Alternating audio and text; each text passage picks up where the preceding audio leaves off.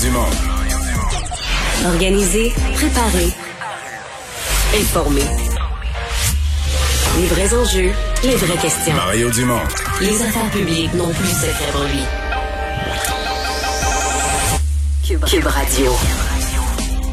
Bonjour tout le monde, bienvenue à l'émission. Bon début de semaine, euh, bienvenue à Cube Radio. On va passer ces deux heures ensemble. Euh, je vous dire, c'est un après-midi où les nouvelles se bousculent, des nouvelles de l'UPAC, des nouvelles judiciaires.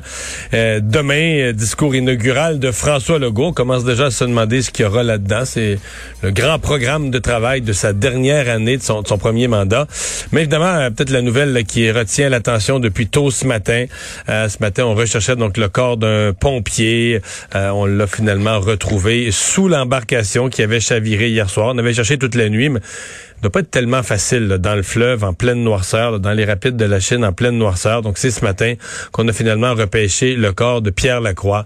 Euh, pompier qui devait, qui était à l'aube de sa retraite. Et euh, on va parler un de ses amis tout à l'heure. Je dois vous dire, euh, nos recherchistes qui ont fait des appels ont découvert un homme assez exceptionnel. Euh, ils étaient plusieurs à vouloir parler de lui. Il était très, parce qu'il est très connu, très impliqué au niveau scolaire, etc. Donc très avantageusement connu. Les gens beaucoup d'histoires. Donc son voisin et ami va nous parler dans les prochains instants du souvenir qu'il garde de Pierre Lacroix, le mort, mort en héros en essayant d'en sauver d'autres vies. On va rejoindre Julie Marcoux. 15h30, c'est le moment d'aller retrouver notre collègue Mario Dumont dans nos studios de Cube Radio. Salut Mario. Bonjour. Arrêt des procédures, euh, nouvelle de dernière heure que vient de nous apprendre le collègue Yves Poirier concernant l'ancien maire de Terrebonne, Jean, euh, Jean-Marc Robitaille, qui avait été arrêté 2018 euh, avec d'autres anciens dirigeants de la ville. Il était accusé d'avoir touché des pots de vin en échange de contrats, euh, inconduit de la part des procureurs, de la part de l'UPAC. C'est un autre dossier qui vient entacher la réputation de l'UPAC. Ouais, là tout ça est tout frais, tout chaud. On n'a pas de, de documents. J'ai rien pu vraiment lire, sauf les rapports préliminaires. Mais ce mm. qu'on voit, c'est effectivement que c'est pas seulement un arrêt des procédures, c'est que le juge a l'air à faire quand même des remontrances assez importantes.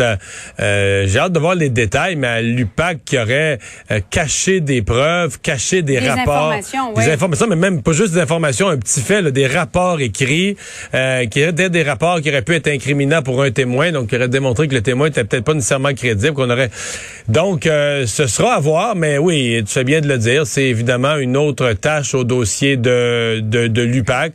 Bon, on dira euh, comme il y a une nouvelle administration à l'UPAC, euh, ce dossier-là relève de l'époque d'avant. Probablement que c'est comme ça.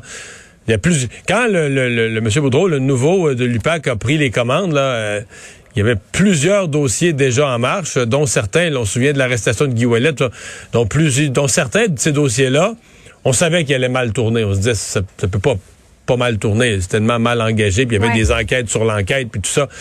Mais dans le cas, dans, dans ce cas-ci, c'est qu'on pouvait, de l'extérieur, on pouvait avoir l'impression que c'était appelons ça un procès standard. Là, on avait la preuve, on avait fait la démonstration, puis on amenait euh, trois accusés devant le tribunal, puis tout ça. Et euh, en tout cas, moi, il n'était pas vraiment celui-là sur mon écran radar. Bon, après ça, est-ce qu'il va être acquitté ou condamné? Là, ça, c'est l'affaire du juge ou du, je sais pas s'il y avait jury dans ce cas-là, mais c'est, c'est l'affaire du tribunal. Mais on pensait pas qu'il y avait dans le dossier de l'UPAC quoi que ce soit qui fasse qu'on, qu'on, questionne le travail de l'UPAC. Ça avait l'air être un dossier assez standard. Et là, euh, encore, euh, la juge, la juge qui attaque aussi, je pense, la, la couronne, qui ramasse tout le monde au passage comme ayant pas... Le procureur de la couronne, oui, effectivement, de connivence qui voulait, semble-t-il, gagner à tout prix, euh, qui aurait caché de la preuve. On parle d'inconduite. Euh, c'est très grave. Euh, Yves a tenté de soutirer une réaction de, de M. Robitaille. il restons, s'avancer. restons prudents. Est-ce que peut-être qu'on aura un appel de la couronne pour aller en appel de cette décision-là? Donc, restons prudents. Euh, je vais certainement vouloir avoir plus de détails, mais pour mhm. l'instant, ça apparaît comme une autre, une autre tâche au dossier là, pour, pour l'UPAC. Tout à fait. Discours d'ouverture demain, euh, c'est une grosse journée euh, pour le gouvernement demain. Discours d'ouverture de François Legault. On a eu un avant-goût avec cette vidéo de ce qui nous attend, Mario. Euh, le premier ministre dit rien ne tout doit changer en fait. On ne peut plus faire les choses comme avant la pandémie. Je me suis promenée cet été. Les gens, ce qu'ils me disaient le plus souvent, c'est Monsieur le Premier ministre, on doit faire différemment, autonomie, les garderies, nationalisme, environnement. Mario, on a l'impression que tout devient prioritaire. Toi, quelles sont tes attentes par rapport à ce discours de demain? Ben, j'ai certainement cette attente-là. là. Tout ne peut pas être prioritaire dans un gouvernement. Donc, euh, Ouais. euh, le principe, il faut, qu'il faut que tu sois capable d'établir des priorités, quelques-unes, une liste assez courte pour que ça veuille dire quelque chose. Mais si tu dis que ça veut pas dire que les autres ministères travaillent plus, mais ça veut dire que nous, on a une grille, la population, puis on a une grille d'analyse. On sait qu'est-ce que le gouvernement a mis en haut de la liste. Je pense qu'il y a, euh, peu importe ce que le gouvernement a, lui, comme priorité à moyen et à long terme, il y a l'urgence du moment qui est incontournable. Il peut pas faire comme si, tu sais, la santé, là, ça nous tombe des mains comme un vieux char qui tombe par morceaux, là. Je veux dire, euh, tu sais, c'est, peut pas faire comme si ça existait pas. Donc ça, je pense que c'est une urgence du moment euh, où le gouvernement va devoir euh, donner des moyens à son ministre de la Santé, établir une stratégie. On comprend qu'à court terme, euh, on n'aura pas le choix de, de, de recoller avec du tape, là, dans l'immédiat, pour sauver les meubles. Mais il faut au moins pouvoir sentir qu'à moyen terme, qu'il y a une certaine vision de comment, avec les ressources humaines qu'on a, on va pouvoir rebâtir un service pour donner, donner les services de santé à la population, rattraper les chirurgies en retard, etc., etc. Donc ça, il y a un enjeu.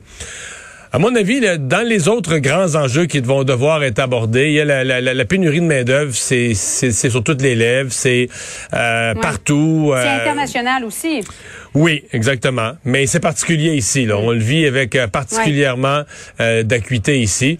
Donc ça, ça va être, euh, je pense, quelque chose où le gouvernement va devoir présenter une stratégie euh, d'ensemble. Bon, le reste, garderie, ça, ça paraît là. il est- mais, mais garderie, on n'est pas loin d'être encore des pénuries de main-d'œuvre. C'est que dans beaucoup de domaines, c'est le manque de personnel qui crée les problèmes. Et euh, il y a certainement une Les question de. médecins, les omnis qui prennent leur retraite. euh, Ouais, c'est pas mais comme si on venait d'apprendre qu'on avait une population vieillissante au Québec. Oui, mais, mais est-ce que il y a quand même d'autres questions qui se posent? Est-ce que la population, pas encore à l'âge de la retraite, travaille autant? Est-ce qu'avec la pandémie, les gens ont changé leurs priorités? Est-ce que les gens est-ce qu'il y a plus de monde qui travaille la semaine, qui ont demandé la semaine de quatre jours? Je pense qu'il y a- une analyse à faire. On a vraiment l'impression que dans la société en général, peut-être les gens ont changé leurs valeurs, leurs priorités. Mais là, tu sais, les éducatrices en service de garde, là, ça a sorti beaucoup la semaine passée, là, que un des enjeux, c'est qu'ils veulent travailler quatre jours. Puis plusieurs le font déjà, là, plusieurs le font déjà quatre jours, mais là, ça a baissé leur paye. Fait qu'ils voudraient que le gouvernement vienne leur repayer. Dans le fond, c'est ça, l'augmentation qu'ils demandent, c'est venez nous payer le cinquième jour, on va en travailler quatre. Mais ils Mais veulent un tarif à l'heure plus élevé que ce qu'ils ont. Pour, euh, c'est ça, pour qu'à la fin, les quatre jours, soient, ça, ça rapporte comme quand ça il a un peu, travaillé cinq. Mais ce que je veux dire, c'est que si tout le monde, si tout le monde se dit ça, euh, on travaille tout. Puis c'est vrai que la semaine de quatre jours, on a eu. C'est drôle, je faisais cette remarque-là. La semaine passée, on avait l'action de grâce. Je travaillais une semaine de quatre jours. Puis je le sentais vendredi que la semaine avait été moins longue. Fait que je suis capable de respecter ça, là, que les gens pour une qualité de vie, les gens qui ont des enfants, que tu une journée pour aller faire les commissions, il y a une logique à ça. Mm-hmm. Mais là, si tout le monde travaille quatre jours, faut le savoir, puis faut, dire, faut réduire nos Mais la services de nouvelle santé. génération, Mario, ils en ont rien à cirer là, de travailler 70 heures, 80 heures par semaine. Ils veulent passer du temps avec leurs enfants. Ils n'ont pas vu leurs parents parce que les Mhm. Ah parents mais, travaillaient euh, trop. Est-ce que c'est pas eux Mais là, qui, falloir qui ont raison finalement? Oui, il va falloir que ce soit cohérent. La cinquième journée, t'envoies pas tes enfants au CPE, t'es gardes, parce que les gens au CPE aussi ils travaillent quatre jours comme toi. Si tout le monde travaille quatre jours, il faut être cohérent. Il faut demander moins de services, là. faut accepter que tout fonctionne. Tout à coup, tout le monde travaille moins, tout fonctionne au ralenti, il faut tous devenir moins exigeants. Sais, parce que s'il y a moins de gens pour produire les services publics. Donc, mais- tout ça pour dire que ça, c'est une question euh, philosophique là, que le gouvernement va devoir aborder. Euh, comment on réussit? Moi, je pense qu'il va falloir faire augmenter l'offre de l'offre de travail. Donc, un- pour M. Legault, c'est un gros discours, puis il doit se positionner aussi. On comprend que lui, là, oui, il nous positionne sa dernière année. Qu'est-ce que je vais accomplir dans ma dernière année de mandat? Mais il se voit déjà 10 ans encore là, au pouvoir. Non, ben là, si en attendant- santé va bien. il, a, il a mentionné ça une fois, mais la Il vérité... a dit, moi, je suis pas fatigué du tout. euh, Ça va dépendre de ma santé, mais en ce Mais moment, la vérité, c'est qu'il est surtout préoccupé par la prochaine, une élection à la fois. Et donc, euh, dans son Oui. discours de demain, il va avoir en tête quelle perception ça donne de son gouvernement aux électeurs en arrivant là, en octobre prochain. C'est certain que dans le Ben- discours de demain, il faudra voir ça aussi. là. Un, un gouvernement, un premier ministre qui se projette dans la... Comment il veut amorcer la prochaine élection? Avec quelle image de gouvernement il veut amorcer la prochaine élection? Tu parlais, Mario, du système de santé qui est très, très fragilisé, plus que jamais. Comment est-ce que tu expliques ce sondage de popularité des ministres? Les deux plus populaires, parmi les deux les, les plus populaires, il y a Christian Dubé, ministre de la Santé. Ouais. Ben, je pense qu'il y a quelques éléments là-dedans. Je pense pas que les gens mettent le blâme sur Christian Dubé là, pour les problèmes actuels du réseau de la santé. De toute façon, ce serait pas injuste de le faire. Je dis pas qu'il a, a fait tout parfait, mais il y a des problèmes plus profonds et qui datent d'avant lui. Mais clairement, Christian Dubé, je pense qu'il a Il y a deux. Ouais, il a deux énormes qualités. Là. Un, euh, il, donne, quand il parle, on comprend. Là, il donne leur juste à la population, il donne le sentiment à la population qui donne leur juste. Euh, ses tableaux, ses chiffres, il y a grand, grand, grand, grande capacité, un grand sens de la pédagogie, d'expliquer euh, qu'un maximum de gens saisit exactement ce qu'il y en est. Et euh, ben, je pense aussi qu'il se dégage une compétence. À un moment donné, on a beau dire n'importe quoi, la politique, mm-hmm. c'est juste des communications, puis la politique, c'est juste de l'image. Ouais, jusqu'à un certain point, il y a bien de l'image, bien de la communication. Mais je pense quand même que les gens sont pas fous. Le voient comme m'a donné, il y en a qui, il y a des ministres qui sont là pour être là, puis qui mènent rien, c'est les sous-ministres qui mènent. Puis à un moment donné, il arrive, un, il arrive un ministre dans la chaise, puis il, il sait ce qu'il fait. Là. il est vraiment compétent, il dirige vraiment. Et Christian Dubé, je pense qu'il bénéficie de ça, là. un sentiment que c'est quelqu'un qui, a, qui a géré beaucoup dans sa vie. Il a géré de grandes équipes. Il gérait, par exemple, le groupe Cascade à mhm. travers l'Europe quand il y avait des usines tout partout réparties, que lui, il fallait qu'il sache ce qui se passe. Donc, à un moment donné, ça se sent que le type a de l'expérience, a déjà géré, a déjà géré des grosses organisations avec beaucoup de monde. Malgré ça, il est en train de se tuer dans, la santé. C'est plus dur à gérer que n'importe quelle compagnie. Réseau de la santé, c'est pire à gérer avec les syndicats, pire que tout ce qu'il y a pu. Je suis convaincu que jamais dans sa vie, il pensait que quelque chose pouvait être aussi impossible à gérer. C'est un changement de culture. Ouais. C'est les ministres de la Santé. Il y en a plusieurs qui se sont cassés les dents sans même réussir à faire quoi que ce soit. Il y en a plusieurs qui ont rien fait aussi. Il y en a plusieurs qui sont assis à la chaise puis euh, ils répondaient aux questions en chambre. Ils géraient absolument rien. Les fonctionnaires géraient à leur place. Mais c'est un ministère. la santé et l'éducation au Québec, des ministères, là, mur à mur, syndiqués, des syndicats qui veulent tout mener. Tu souhaites pas ça ton pire ennemi de devenir ministre de la Santé. Là. D'ailleurs, Jean-François Roberge, c'est un des ministres où c'est plus difficile en ce moment. Mario, qu'est-ce que ça donne un sondage comme celui-là lorsqu'on est un élu? Euh, une tape sur l'épaule, continue, on t'aime, une claque d'en face, euh, non, on t'aime pas. Euh, ou finalement, ça n'a rien à voir avec toi, c'est toujours en lien avec les dossiers que tu pilotes? Euh, non, non, ça a toujours à voir. Puis tout le monde regarde ça. Tout le monde va dire on regarde pas ça, c'est pas important. Mais je peux te dire une chose, tout le monde le regarde, puis tout le monde sait exactement quel chiffre il y a eu. Euh, une, des choses que ça dit, c'est qu'il y a quand même beaucoup, quand même impressionnant qu'il y a beaucoup de ministres qui sont pas si connus. Tu sais, mettons, un paquet de ministres, c'est pas Simon Jolin Barrette et d'autres. Tu dis ok, il y a un tiers de la population qui sait pas c'est qui. c'est comme euh, on se rend compte, c'est pas tout le monde qui regarde LCN. Là, tu sais, il y a une partie de la population qui est vraiment non, mais là. Quand t'entends les vox pop de Nantel, de Guy Nantel, c'est ça, c'est ça, c'est Les deux qu'on voit à l'écran, évidemment, Jean-François Roberge et, euh, euh, et la, la, la, la, ministre Marguerite euh, Blais. C'est des ministres qui ont, Blais, ouais. Marguerite, qui, ont, qui ont souffert beaucoup quand même de la, de la pandémie. Là. Dans le cas de Jean-François Roberge, au contraire, je trouvais que c'était un des ministres de l'Éducation qui était le mieux parti, peut-être avec Sébastien Prou avant.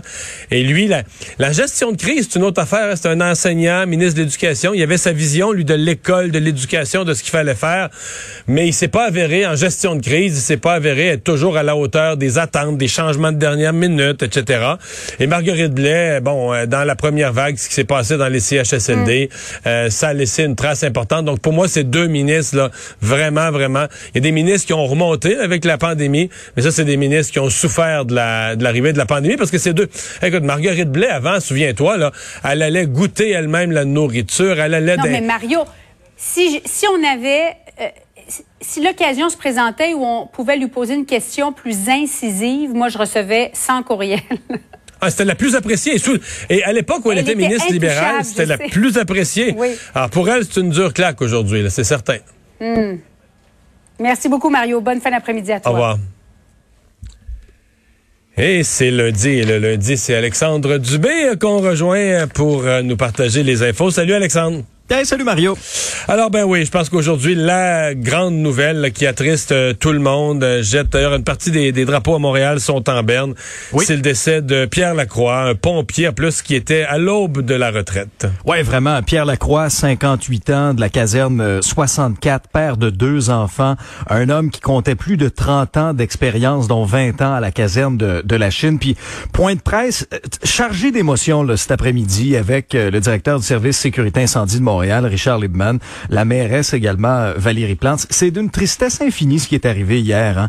Vraiment, là, un, sauvetage dans les rapides de la Chine, un coin très, très, très dangereux, là, on le sait. Euh, deux personnes des plaisanciers qui étaient en détresse. Les pompiers se présentent sur place à bord de leur bateau 1864 Quatre pompiers étaient à bord. Ils étaient pas très loin là, du couple en détresse. Et là, il y a une vidéo d'ailleurs qui circule sur les réseaux sociaux où, au moment donné, on entend euh, la réaction du couple qui voit. Mais d'abord, on voit la grosse vague. On, voit arriver une ah grosse vague. Là, euh. Oui, oui, oui.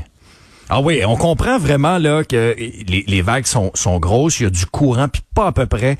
Et là, on s'aperçoit que le bateau que le bateau chavire. Les informations euh, entraient au compte-goutte au cours des dernières heures. On a compris à un moment donné qu'on avait localisé le corps du pompier en question qui était coincé encore une fois sous le bateau et on a euh, euh, ramené là, vers la rive ce matin au cours de la matinée. Mais mais c'est vraiment c'est un, un douloureux rappel Mario que ces hommes que ces femmes là mettent leur vie en danger quand même dans le cadre de leur fonction. Ouais.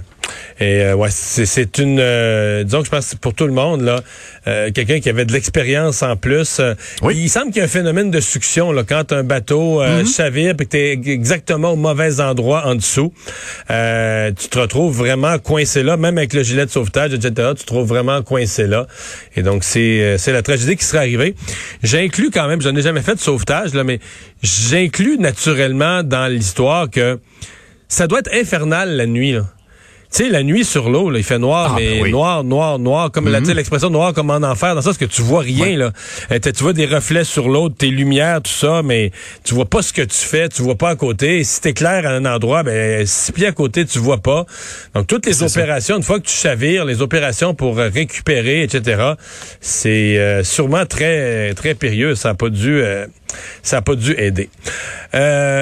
On a parlé abondamment depuis une couple d'années de cette fuite de renseignements chez Desjardins.